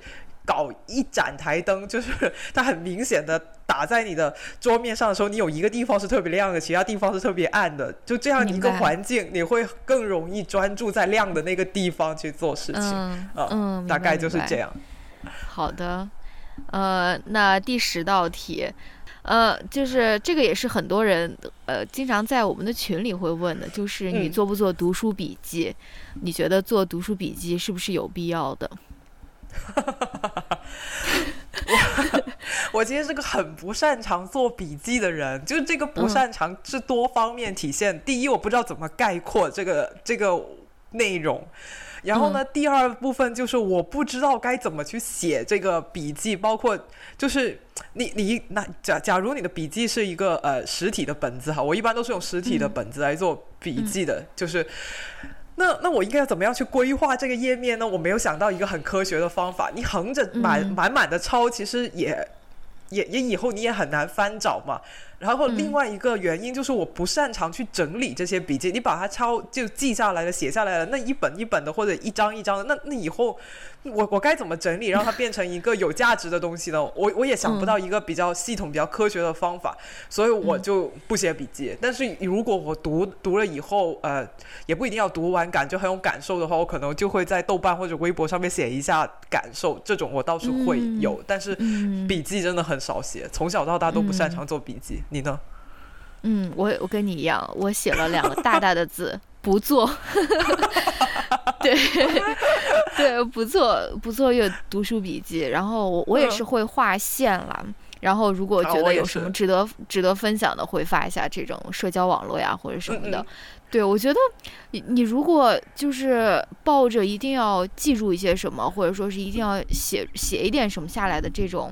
呃，这种心情的话，会加重你的阅读的负担，就是你可能更难更难去打开一本书啊，或者说什么的，对吧？对，反而我觉得要相信自己，就是你读过了，它就会在你的心里面留下痕迹。就是这个痕迹可能很深，可能很浅，可能很浅也无所谓，可能就是你跟这本书没有什么缘分，或者说是它这个，就是，就我觉得不不不需要执着于一定要记下一点什么，或者说是要要要吸取一些什么。对，所以我也是不做读书笔记的。我我很认同你这个观点。我记得我以前初中的时候有个同学，他说他读完一本书以后，他必须要记住这本书里面就说了什么，不一定要很概很完整概括，但是他一定要说得出来这本书讲了什么，否则他就觉得自己花在这本书上的时间就是浪费了。那那可能是那当时大家都年纪很小吧，没有形成一个比较就是呃。诶，好的一个阅读的的习惯或者态度什么的，但是我确实觉得你说的那个就是，呃，你一定要记得什么，或者你一定要期待你阅读的时候从书里面学到什么，其实是很。增加这个阅读的压力跟难度的，然后我又想起了我最近看了那个诶 DV 计划里面姜思达去采访王大卫那一期，虽然王大卫在公众里面不算很有名，但是那一期节目非常的好看。他们就讲到，就是说他们有聊这个文学艺术作品嘛，因为王大卫他自己也写诗歌、写小说的。他们就说，就是现在的人都有一种就是对意义的焦虑，就是很想做完一个事情，知道它有什么意义，读一本。本书这本书讲了什么？它有什么意义？就是提炼中心思想什么的。但是他们两个，他们两个就认为，其实就是说，有的作品不管它是什么形式啊，是诗歌还是音乐也好，它可能就是没有什么具体的意义的。它就是描述了一个画面，描述了一个情境，它就是想让你就是。在欣赏这个作品的时候，感觉到平静，给你一种感受而已。它，你你去概括不出任何意义来，也也完全不需要去概括意义。那我觉得，也许就是你阅读的时候，也不需要再很执着的去想啊，他他反映了什么，他说了什么，这样。嗯，对，没错，没错。嗯，哎，该是该你问了。我了我好，第十一个问题，你会同时读好多本，还是一本看完再开始看下一本？我猜你是很多本同时看。是的，是的，因为你是时间管理高手。No No No，我是怎么说呢？我觉得你不可能一直在在一天的全部看书的时刻，你都只想读一本书的。我是的，就是啊，你是吗？对啊。哦，好吧，我是觉得说啊，比如说我现在是就是睡觉以前，我不想看那种太沉重的，或者说是太。深奥的，我就想看一个侦探小说呀，或者什么。我是觉得我是会有不同的时刻想要读的不同的书，所以我就会同时开不同就是几本一起读。对你，你是一定要读完一本然后才读下一本的吗？也没有那么严格，就，呃，我觉得更准确的描述就是我可能同时会翻几本，但是我会主读一本，就我有一本主打书，这个 这个时候我主要读这本，其他那些可能翻了一两页就放下了，要么以后再读，要么以后就不读了。哦，我我觉得我也其实我也会像你这样，就是根据心情啊跟情境去读读不同的书，但是我没有把没有像你那样把这个心情跟情境分的那么细，你。你可能一天不同的时间段有不同心情，就跟 就是读不同的书。我可能就是呃这几天我都是这个心情的，我那我就最近我都读这个类型这这个书，因为我我觉得我自己是有那种，就是我打开了这本书以后，我就会被它里面的这个呃。呃，内容渲染渲染出我自己的一种心情，然后这个心情它是会延续一段时间的，那我就会觉得说啊，那我在这个心情里面，我都想要继续沉浸在这个氛围里面，所以我会呃比较连续的去读读完同一本书，然后再去开始读下一本书，嗯。明白明白，我觉得可能也跟我们的呃，你你是看纸质书，我是看 Kindle 有关，因为看 Kindle 换书太方便了，就是你就退出去就直接换一本就行了。但是你如果用纸质书的话，可能比如说你上床之前拿一本，或者说就是没有那么的方便。Kindle 真的是零成本，你就可以同时开很多在那边看，对。确实有可能，但我觉得这跟我自己的这个性格或者阅读习惯也是有关系的。比如说，对，如果读长篇小说对我来说的话呢，我我就是会忍不住想要一口气读完，我都根本不知道从哪里断下来。就是我会，我我我会觉得，就是说，哎。就是我，我就是比较喜欢连续的读完，所以长篇小说这种你很难断开的，就会搞得我一直读，一直读，一直读，就又 变成了很不健康的这种生活习惯。所以我就更加喜欢短篇小说啊！我我只要读，我读完一篇我就可以放下了，我可以歇歇眼睛，做点别的事情。哦，对对，好的好的，呃，然后这这个部分的最后一道题目是：如果你可以在世界的任何地方看书。你最理想的阅读场景是什么？这个是我从那个 By the Book 偷来的一道题。他们他们基本上每个每个人都会问这道题。哦哦哦，所以这是问有名的作家的问题。天啊，我不知道他们是怎么回答，我的回答都很搞笑。我我我我觉得，如果你从效率上来讲，最高效的读书的时候，一般都是在一个完全不适合读书的地方读书，你的效率是最高的。比如说什么，哎啊呃。以前我小时候，我妈会去诶买菜，然后我们是一起骑单车回家的嘛，然后她就进菜市场买菜，然后我们俩停着单车在菜市场边，我就等她帮她看单车，然后在那个时候我就会读一些书，当然不是很厚，什么意林之类那种，然后我就觉得我读的很专注，那个时候，就对对对，然后还有就是我我诶。冬天的时候不是去面包店卖面包了吗？卖了一个月，然后在这卖个一个月的过程里面，我把《那不勒斯四部曲》都读完了，就是每一本都很厚。我就觉得，就是说，哎，你我不知道是怎么回事，我就反正就在一个很不适合读书的环境，我反而会效率很高，在一个呃。人人都 suppose 你该在那里读书的环境，像是书店啊这种地方，我反而是读不进去的。哦，对，哎，挺有道理的。我我我以前出去玩的时候，就是很喜欢在公共交通工具上面读书，就是，呃，车、飞机或者车吗？呃，飞机或者地铁，我都觉得。哦哦，地铁我觉得 OK，飞机不行，那个轰鸣声，啊，你飞机不行啊。不行，我飞机就连看电影我都觉得很不享受，因为那个轰鸣太太让我烦躁了。嗯，对，但是但是哎，对，看电影确实是不是特别那个，但是我是可以在飞机上面读书的。然后我我曾经有过，就是我也还没有搬家之前，我找到过一个非常非常理想的一个阅读场景，就是我们家附近有一个海滩，然后海滩后面有一个草坪，然后我跟乔老师就会去草坪上面，然后比如说支一个那种小帐篷，然后在里面就是看看一会儿书，对。但是乔老师他会觉得他会觉得太做作了，他一般都是在那边睡觉，就是。他一般就睡着了，对，睡着了，所以，对，在在大自然里面读书，我不知道你有没有我觉得这个特别好，非常好，对。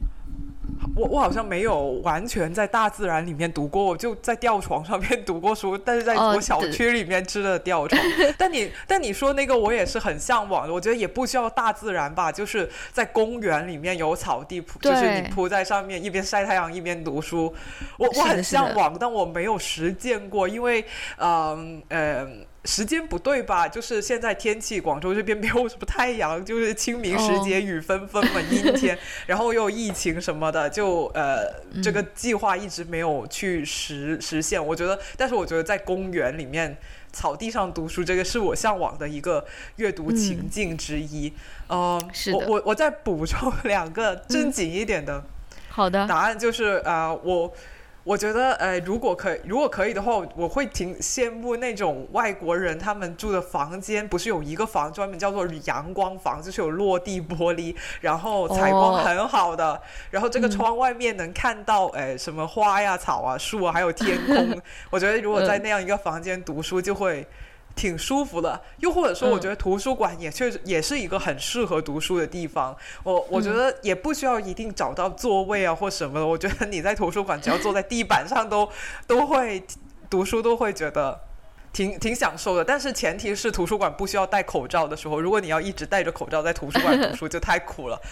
嗯，好的好的。嗯嗯，那下面就到我们的第二部分了，就是跟具体的书有关的，或者说是跟。我们爱读什么书，呃，有关的一些问题，大概还有七道还是八道，呃，要不你先来问？好的，呃，第一个问题是你最近在读什么书？嗯，我刚才专门看了一下我的 Kindle，我最近在主读的一本书就是《绝教》，我不知道你有没有读过，就是一个日本的推理小说。哦，我听说过，听说过。我们读书会的时候有有朋友介绍过这本书。嗯，它是那种悬疑推理的，对吧？对对对，是的。嗯，是社会什么案件，对吧？差不多，差不多就这种一个单身女子孤独死事件，然后就是会看她到底怎么死的吧。我猜，我大概现在读这本书，然后还有一本我也在读的是，呃，马可瓦尔多，我不知道你有没有读过，你应该读过，就是卡尔维诺的。哦，我很想读，但是图书馆一直借不到，太火了这本书。哦，是哦。对，呃，因为我听说这个好像是我那个豆瓣有灵说很适合在春天读的一本书，所以我我对，因为他就是讲这个主人公他对于世界的一些观察吧，他观察春天、夏天这个世界有什么变化还是什么的。然后还有另外一本就是叫做呃《世界在书店中》，就是不同的作家他介绍自己最喜欢的书店书店，就是我大概现在在读的就是这三本书。你呢？哦，我的话，我觉得很丢人，因为呢，因为做日，因为做日更占据了我挺多的这个时间跟精力的。然后，因为做日更也是经常要哎对着书嘛，我有时候也要翻看我今天打算要讲的书，然后组织一下内容。所以我做完节目以后，我就有点不想看书了。最近发生了一个很。很很很好笑的场景，就是有一天我做完了节目啊，有空了，拿出了三本书，准备是今晚都翻一翻看一看的。结果最后我打开电脑，打开了卡戴珊的一家。啊，我昨天有看第一集，哇！你以前有看旧的那个那季吗？就是他们前二十集，我也没有，我我这是我第一对我连他们的那个人都不太搞得清楚，就是我我知道 Kim，我也知道 Candle，然后剩下的人我就不太搞什么谁是 Chloe，谁是什么，我我不太搞得清楚。然后我昨天也是，因为他们新新换到那个呼噜上面开开始了嘛，所以我昨天也看了第一集。对呃，那如果真的要说书的话，我最近翻了一下那个呃，不如金龟换酒，就是傅真的那个那个游记，因为他最近不是他的班嘛，那本小说出了嘛，但是图书馆还借不到，那我就哎，应该是最好。最好金龟换酒。哦，最贵哦，对对，最好金龟换酒。哦，翻了一下这个，然后我想要主读的那本书是青霉素，但目前只读了一页。青霉素？哦，就是尹学云的一本。哦，不是，是一本短篇小说集。作家是一个天津的女性作家，叫做尹学云。呃，她她就是呃，我也不知道讲什么的。就我看呃，界面文化还有随机波动有推荐过。然后呢，这本书其实是我第二次借了。第一次借回来的时候，呃，我到还期日之前我都没有时间去读，但我妈读完了，她说非常好看。那所以我这次又把它借回来了。嗯，好的好的。嗯，该我你问了，嗯。呃，你更喜欢读虚构还是非虚构？十四题。我觉得是虚构吧，就算是非虚构的，我也喜欢那种故事性比较强的，像是扫地出门，还有打开一颗心啊，这种都是故事性比较强的，呃，非虚构作品。我想这可能是因为喜欢听故事是人类的一种天性吧，对吧？嗯。然后我，但是我觉得就是除了虚构跟非虚构的话，就是有时候你读一些就是。呃，理论性强一点的书，像呃《厌女》啊这一种，我觉得也是有快感的。那那种快乐，就像就是我觉得你读呃人读故事性的书，那个乐趣就在于你去想象那个故事，想象那个画面，想象那个情景。那如果是读那种理论性比较强的书的话，那个乐趣就在于你的大脑好像在走一个思维的迷宫。不过呢，我就不太擅长走迷宫，我是经常迷路的那一种。就是如果能走出来的话，我觉得也是很好玩的一个事情。嗯，还有就是我最近读了一本呃美食散文，叫做《采食记》，是一个台湾的呃女作家叫蔡珠儿写的。然后读这本书也让我有一个不一样的体验，就是呃，我突然明白了，没有故事性的的书。他也不是理论，他就是给你描述这个东西到底有多好吃，多好吃。虽然我没有吃过，但是我看他的这个描述，我也会觉得好像，哎，我突然舌头变得有点湿了，味觉生机的那种感觉，嗯就是这也是另外一种想象想象的这个乐趣。然后我以前。中学的时候，我们语文老师讲的哈，我不知道是真的还是假的。他就说，哎，就是我们学《阿房宫赋》那篇文章，他说以前就是这些皇帝他们的娱乐项目之一，就是读这种辞藻很华丽的骈文，就对于他们来说，就像看漫威大片一样，他就在脑海里面去想象那个很炫的视效，对吧？哇，把整个阿房宫都烧得红彤彤的，对吧？那个阿房宫有多美多美，那个琉璃瓦怎样怎样。然后那所以所以就是这对于本来就是。这种骈文对于这种达官贵人、皇帝来说是一种娱乐的的项目，然后为了劝这个皇帝要要怎样怎样，所以他们才会。在阿房宫赋的最后一段才开始去讲这个主题啊，你这个为君的一定要什么人证啊，不然你就会像阿房宫赋一样，就是这个你的王朝会倾覆啊，这样就就是强行加一，就是拔高它的主题的。我这个我明，我以前就觉得，你看一篇文章跟你描述这个房子有多漂亮，多漂亮，这个火有烧的多猛，有什么意思？它又不是一个故事。那现在我去读那个美食散文，我就明白了，就是它还是有意思，就算就算你想象的。不是一个故事，只是一个具体的物体或者空间啊，这就是明白了。呃，我的话，因为我的自己的这个专业，然后我是需要读很多那种非虚构作品，就那种民族志的。嗯，但是就是我也我也很长一段时间内，我都会更想要打开非虚构来看。嗯，我也是最近。几年吧，我才开始越来越多的看一些虚构作品，然后觉得说，呃，确实我能够，因为我有时候读那种，比如说民族志啊或者什么，经常都是，比如说作者把他的一个研究或者说他一个博士论文，然后写成一本书，对吧？嗯。然后你读的时候，你就会觉得有一种，呃。当然，他的这个研究可能也是非常非常有意思的了。但是你读的时候就会觉得说，好像有点注水，就是你把它写成一本书，还还是需要添加很多，可能没有那么关键，就是有一些无关紧要的细节呀，或者说什么的，就是有的时候会有这样的感觉。但是也有很多非常好看的呃非虚构作品了。我不是说所有的民族志都是这样的。然后我觉得我也是最近才。开始慢慢更加享受读小说或者读虚构作品，就像你说的，就是那种想象力嘛。我觉得它是，嗯，呃，就就是看电影或者说打游戏都没有办法带给你的，就是那看书的时候，你可以真的是感觉是被自己的想象力带着在那边。对，然后我前呃应该是前几个月还读了那个小椅子写的那个剧本，就是我就觉得。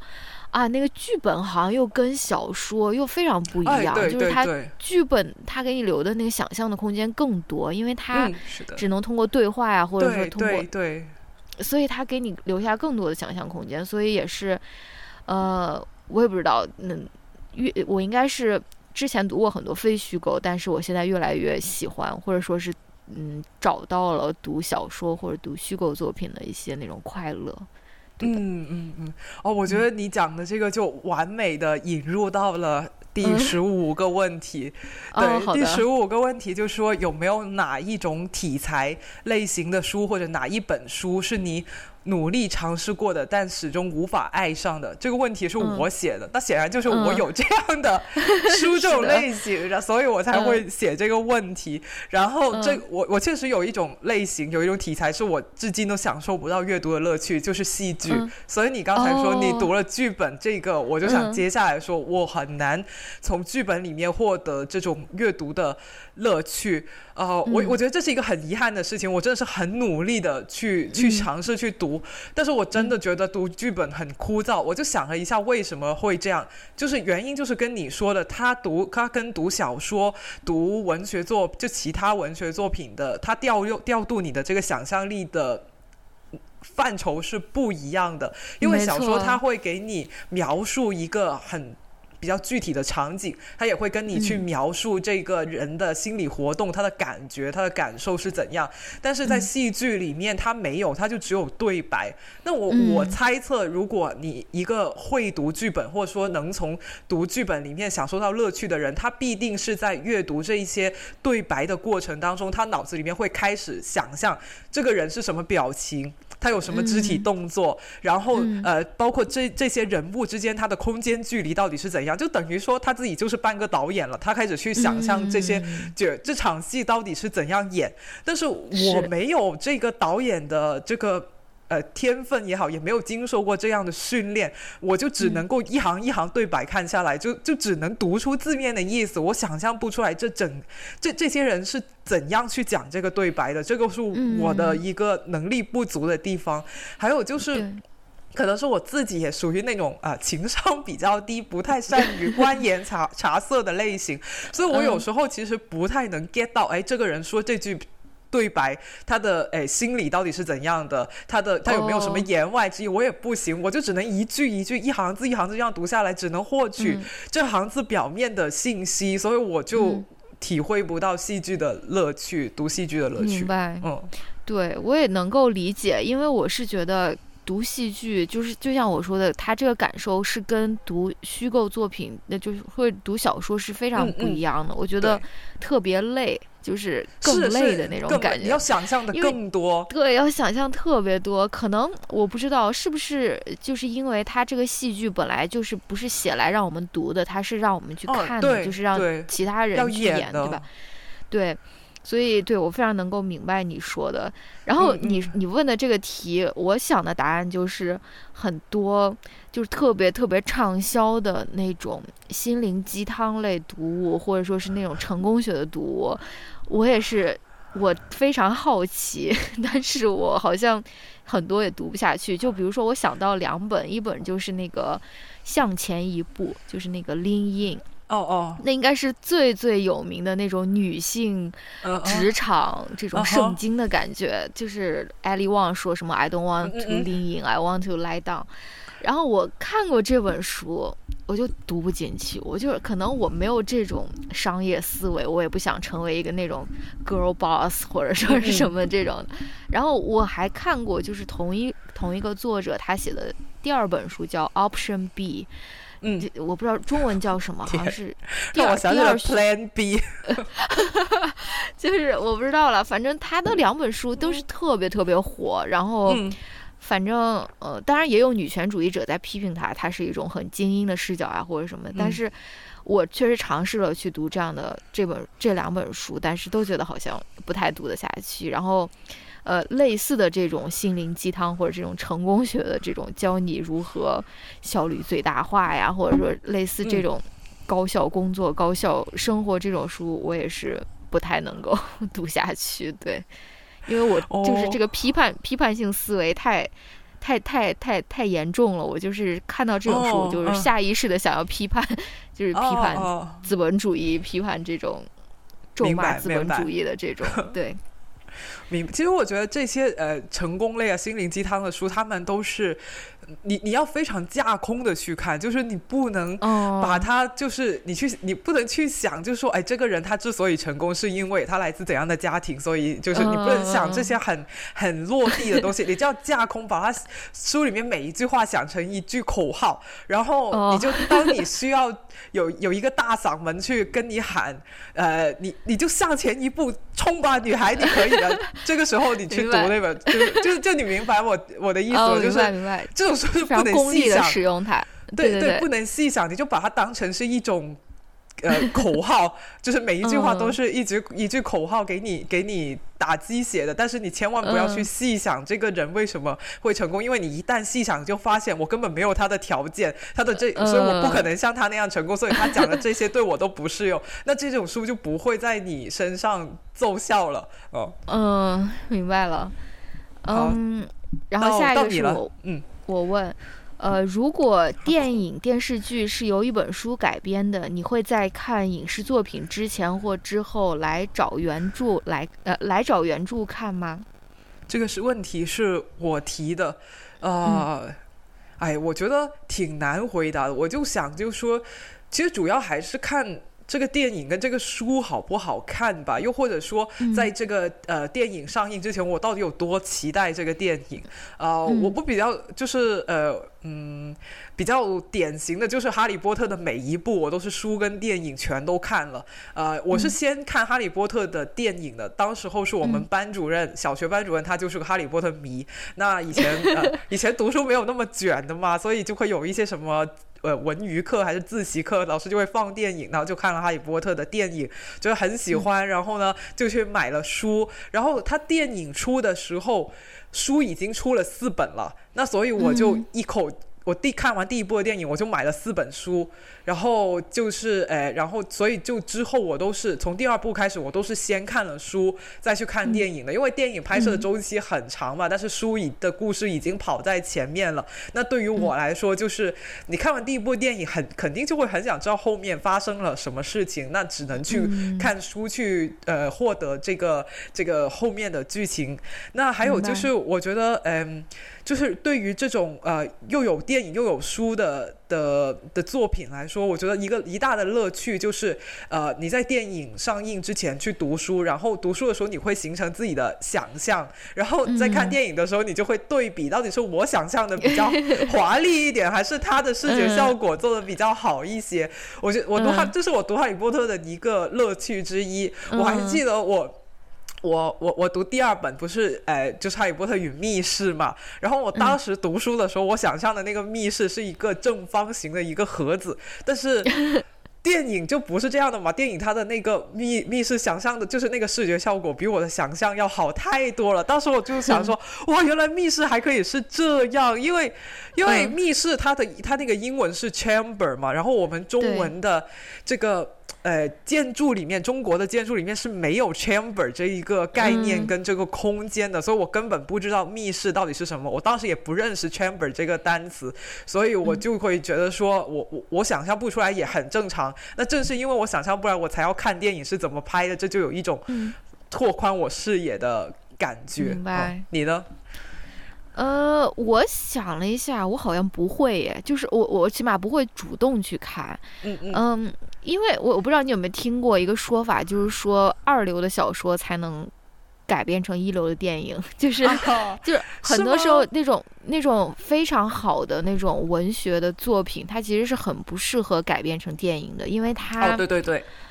对吧？你因为你必须要有一个比较具体的一个场景，或者说什么，你才能够改编成电影。我不是说一流的小说，它就会变成在改编成电影的时候，它就变成也不也不不至于到二流，可能就变成一点五流了。就反正对对对，如果小说写的特别好的话，那个电影所展现出来的深度一定是不如原来的那个小说。像那个李医生的故事，那个电影就拍的比小说浅很多。哦，是的，是的，对对对，呃，嗯，然后这个。那我不是说这个改编的这个书都不好了，但是我觉得我好像不会主动，尤其是如果我先看了电影，但是我还没有看过书的话，我可能不会主动去再去把这个书看一遍，因为我觉得说很多呃由书改编成的电影，它可能都是情节向的，就是它是嗯情节非常清楚，它不是嗯嗯，所以我如果看了电影，我已经知道这个情节了，我就好像没有必要再去看这个小说了。当然，《哈利波特》我也是电影和书。全部都看了的，呃，但是如果我是先看了书的话，我然后我看过的这本书它被改编成了一部电影或者电视剧，那我是非常有兴趣去看一下它这个影视化的这个改编 改编的怎么样。但如果是反过来的话，好像不太会主动去看，但是我可能也看过，就是我可能也做过这些事这这件事情吧。对，哦，是的，哎，我记得那个，哎。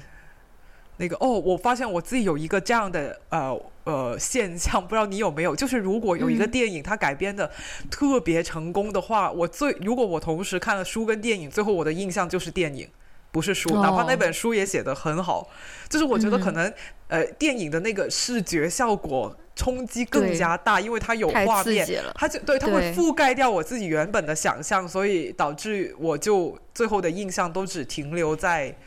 在书了。哦哦，不是停留在电影了，哎，对对对，我就啊哈，对我说我也是这样的，哎，那你有没有一些你自己觉得呃印象挺深刻的呃，就是影视作品改编的一些例子？就不管是改编的好，或者说改编的不好都行。呃，目前有印象的就是《哈利波特》了。然后，对，然后，然后我最近看了一个，就是我也跟你说过，就那个尼罗河上的惨案，就是。那个、那个、那位我比较 讨厌的导演，他是很自恋的，他是很自恋。哎，你知道那个 Kenneth Branagh，他在《哈利波特》他演了一个角色，就是第二部的那个很自恋的教授，就是 神 casting 啊，你知道吗？是的，是的，反正他那个也是。就这这个也是我能想到的吧，但是我也不能说他的这个电影拍的就不好，起码还是因为我没有看过那本书，没有看过尼罗河上的惨案，所以看的时候起码不会觉得特别无聊了。嗯，对，但我现在可能就不会再去把书看一遍了。对，嗯嗯嗯，哦，我觉得应该去看一下书吧，书可能比电影更好看。对，因为《东方快车》我也看了，《尼罗河》我也看了，我觉得两本都挺好看。哇，这两本书，我估 我为了读它，然后然后期末没有复习，然后我记得那一次考试考得非常非常的差，所以我印象很深刻。好的，那我们接下来到十七题吧。哪些书对你来说是 guilty pleasure？呃，就是看了有些愧疚，但还是会因为阅读的乐趣去看。你来说吧，你的问题。对，我的问题就是我心中现在有一本，就是我现在正在读的那本书，就是《绝教》。哦，为什么 guilty 呢？因为，呃，就是因为它是一，它是一本推理小说，一本悬疑推理小说。然后我就觉得，我现在因为我现在看的也很快嘛，那本书其实很很很很快可以看到的，但是我就是觉得它的文学性就是一般，我看它就是非常。工把它工具化，我就是想要知道后面发生了什么，所以我在看很多前面的情节。我现在大家看到百分之六十多，快七十了，就他那个谜团还没有解开，但是我每天都在看，你知道吗？就是 就是非常看结局，再倒回来看前面就就特别特别工具性的在看看这个书。目前我是没有觉得难看，但是也没有觉得说。特别特别的好看，可能我看到后面我会啊恍然大悟，它这个，嗯，它整个案件是非常精巧啊，或者说是意想不到。但是，我目前真的就是非常 guilty 的，每天在 快速的翻看，然后把纯粹把它当做一个工具化的推进情节推进器，在那边看看那个小说。对，我不知道你有没有类似的感觉，因为我我不知道是不是就是这本书还是。呃，就是我就觉得，呃，他的文笔就是一般吧，就是 还 OK 吧，还还哦，对，紫禁城的也是一个另外一个例子，就是就是紫禁城文笔是烂了，但是这个就是还 OK，就是没有特别突出，所以就是稍微有一点点 guilty，但是确实又非常的快乐，所以我也还是在就是一直的把它看下去。我觉得你这个不算 guilty 啊，你这个就是正常的一个阅读快感，就是它虽然文笔不好，可能也没有什么深刻的思想价值，但是你被它的情节吸引了嘛，这不就是最纯粹的快感吗？你被那个悬念勾住了，这是很正常的阅读体验。我想到了一个真的 guilty，真的真的政治不正确的的一个 pleasure，就是我最近读了一本呃呃。讲这个英国的皇家植物园秋园的这个书，这本书也是挺新的，呃，之前也在豆瓣上面看到大家推过，其实我觉得很神奇，我不明那本书为什么会引进到中国来，因为我觉得他的写作完全是面向那种呃。就是英联邦里面的那些国家的人，它里面其实讲的东西都非常非常的英国，就是给你介绍秋园这个植物园他们的体制是怎么样运行的。它不仅是介绍里面的这个植物啊或什么，他就给你说就是怎么它是怎么建立的，怎么样去呃就是。筛选这些科研人员，他他他不仅仅是英国的那个秋园，他有一个很庞大的植物植物园的体系，在他的殖民地上面，他都建了这些植物园，然后呃，殖民地上的植物园的管理人员，还有他们的管理方法，都是秋园那里派过去的，沿用秋园的这个方法，呃，然后殖民地那里的那些。他们他们当然也会从殖民地那里去选一些本地的人进殖民地的植物园里面去呃工作。那这些人如果工作表现很优秀，他们就有机会到英国秋园那里去，诶。去去培训学习，然后当但是他们是不可能到秋园里面留下来，他们最终只能就是回到自己的呃殖民地那里去去工作，就是跟他给你介绍秋园这一个皇家植物园的体制，它到底是怎么运作的，然后嗯，所以他就我觉得一个中国的读者应该不太会对你一个英国的一个呃体。体制内的生活到底是怎样感兴趣？我 就觉得很奇怪，这本书被引进到中国来，然后我的 guilty pressure 就在于说，我在读这个秋园，他是怎么样去呃。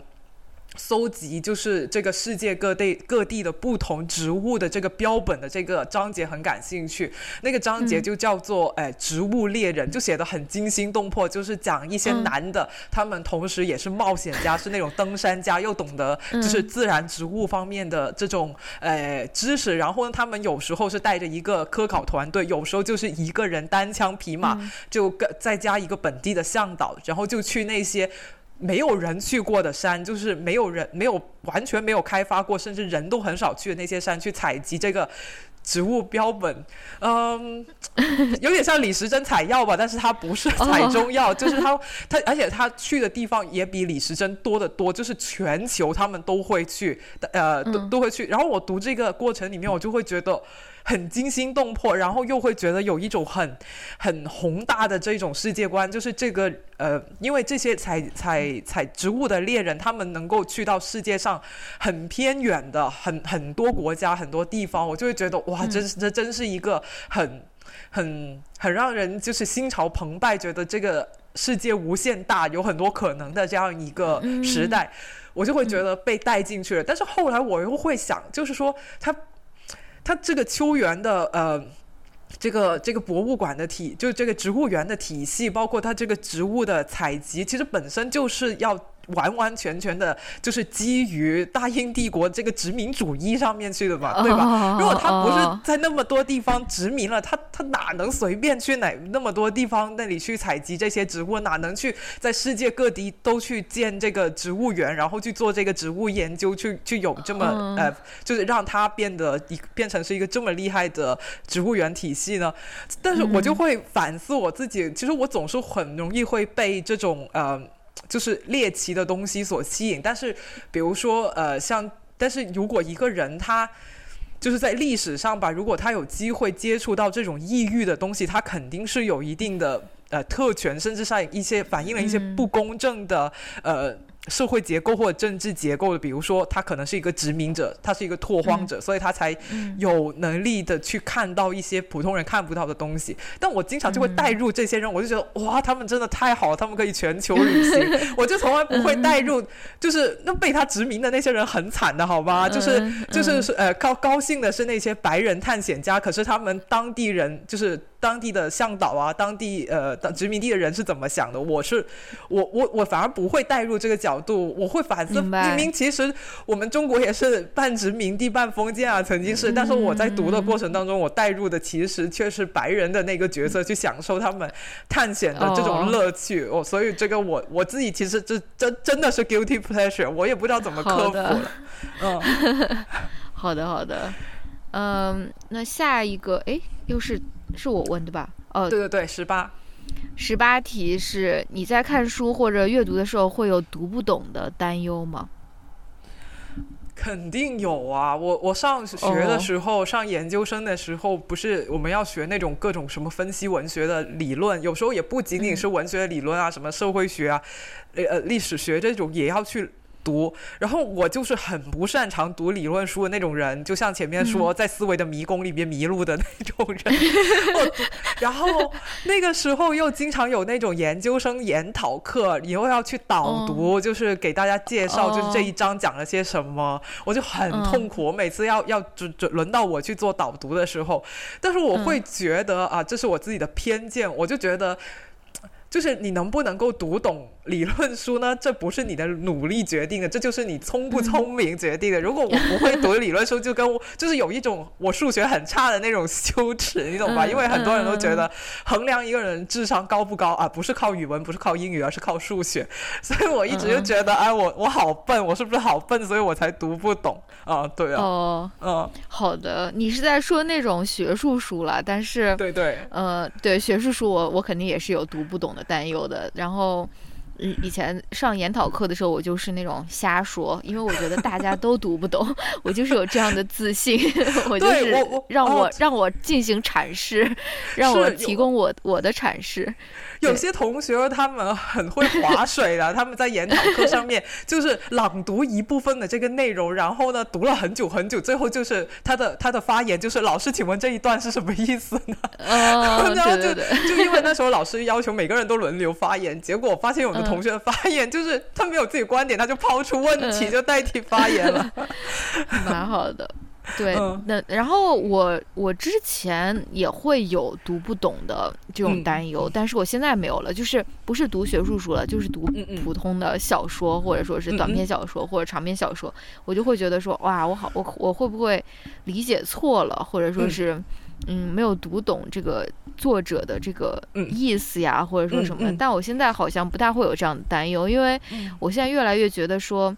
呃，你这个作者这本书写完了，这个书就跟你没有关系了，它就是变成了嗯我的书，对 就变成我我想要怎怎样理解或者是怎样阐释，我就可以用我的方法，并不是说有一个那种对吧正确答案一样的东西在那边。对对对，肯定的，肯定的。我我我我很认同，我觉得读小说其实就没有一个呃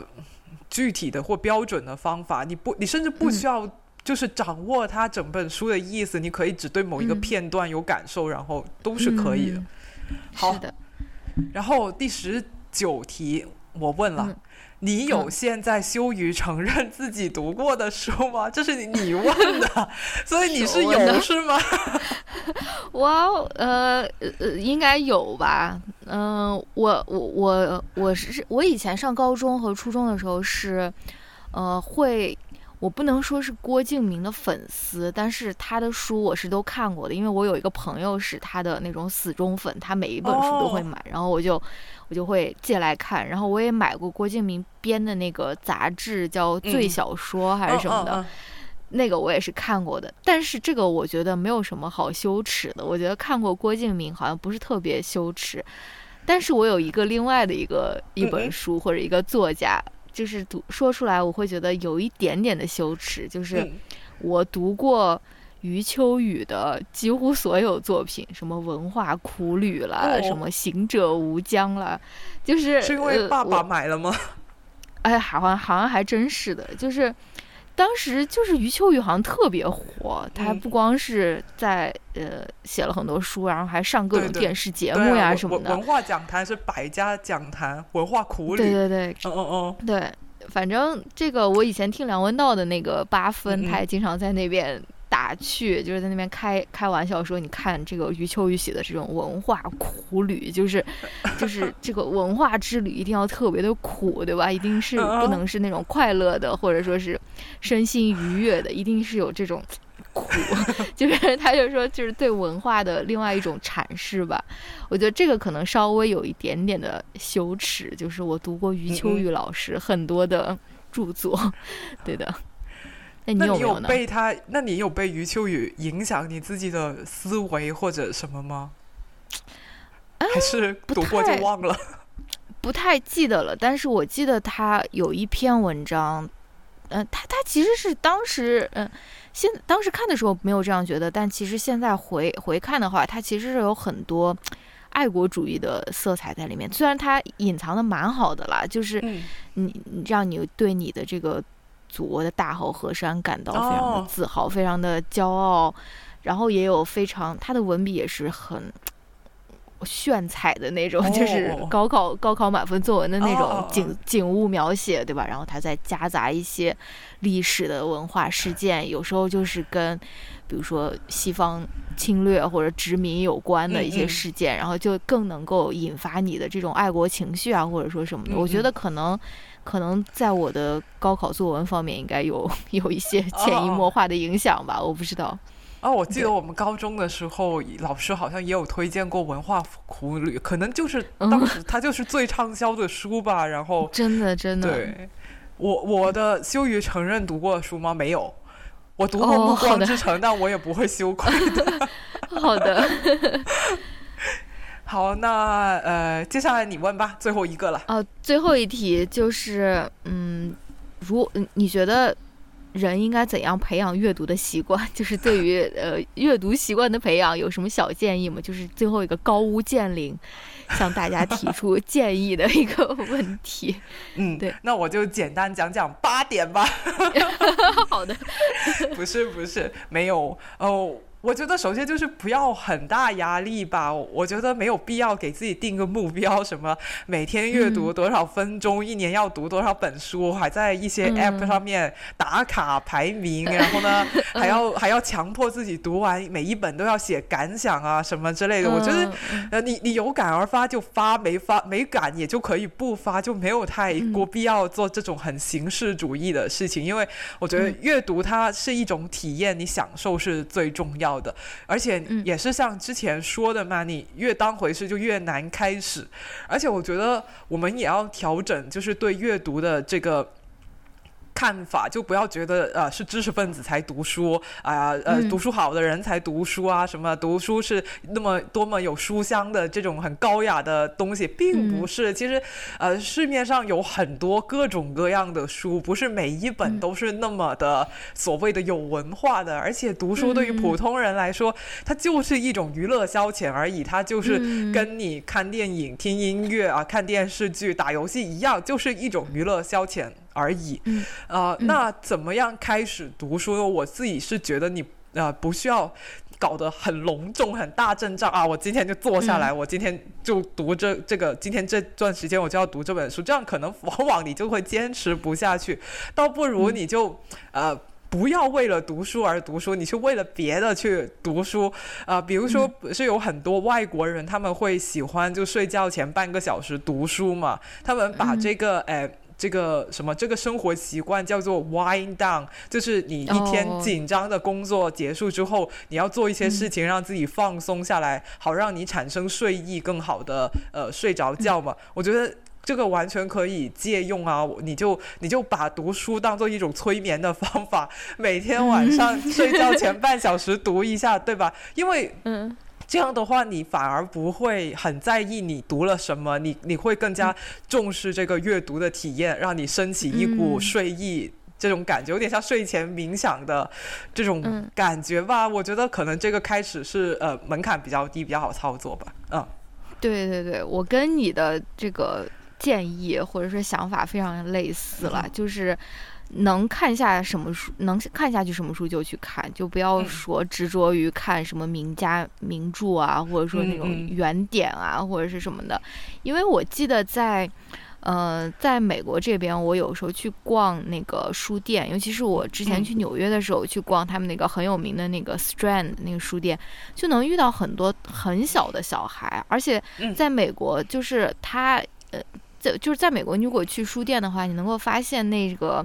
有一个那个非常大的一个区域，其实就是呃，一个是 fantasy，就是那种 我知道哈利波特啊，哈利波特这种啊，然后还有另外哈利波特吗？哈，我还以为或者说是那种